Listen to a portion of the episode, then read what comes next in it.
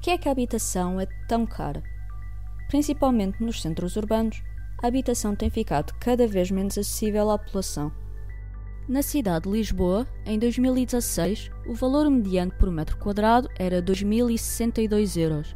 Em 2021, o valor mediano era 3.411 euros. É importante considerar que a habitação está sujeita à lei da procura e da oferta. Aquilo que podemos observar é que o aumento da procura por habitação não tem sido acompanhado pelo aumento da oferta, o que faz com que os preços subam.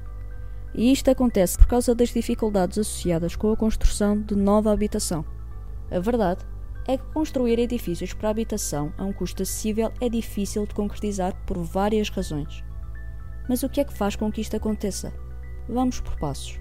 Uma das razões prende-se com a carga fiscal no desenvolvimento do projeto. De momento, o IVA sobre construção encontra-se a 23%, tornando-se um fator que pesa no custo final de um imóvel e ao qual se junta o peso de outras taxas, como as taxas urbanísticas e as taxas administrativas.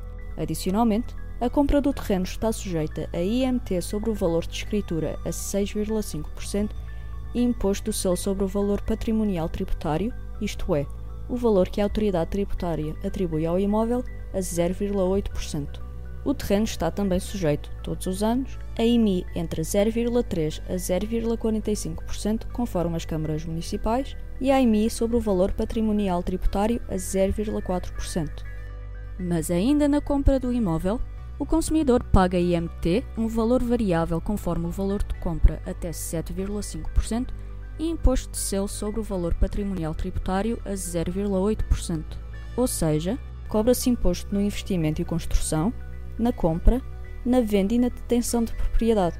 Cobram-se impostos em todo o ciclo de desenvolvimento do projeto. Outra razão prende-se com os atrasos no licenciamento. Os processos de licenciamento e aprovações dos alvarás de loteamento são demorados e os atrasos que acontecem acabam por impactar o custo do projeto, fazendo com que o preço final seja mais elevado. No geral, quanto mais tempo demorar a aprovação do projeto de arquitetura e construção, do licenciamento e do alvará de loteamento, maior será o peso dos impostos no final do projeto e, consequentemente, maior será o custo final do imóvel. A aprovação do projeto de arquitetura e especialidades pela Câmara Municipal demora entre 1 a 2 anos. Desde um terreno ter aprovação do alvará de loteamento pelas câmaras municipais pode passar entre 1 a 3 anos, e este prazo pode ser ultrapassado se for necessário a aprovação de outras entidades. O prazo para construção é entre 18 a 24 meses, ou seja, um projeto pode demorar entre 4 a 7 anos a estar pronto. São também lentos os processos de disponibilização de terrenos, o que faz com que eles sejam mais escassos e, por consequência, mais caros. Um fator também importante e que impacta o custo de um projeto tem que ver com os regulamentos técnicos de construção, que condicionam o custo dos imóveis. Por exemplo, regulamentos que tornam impossível licenciar uma casa se esta não tiver pelo menos uma banheira, mesmo que isto seja inconveniente ou desnecessário.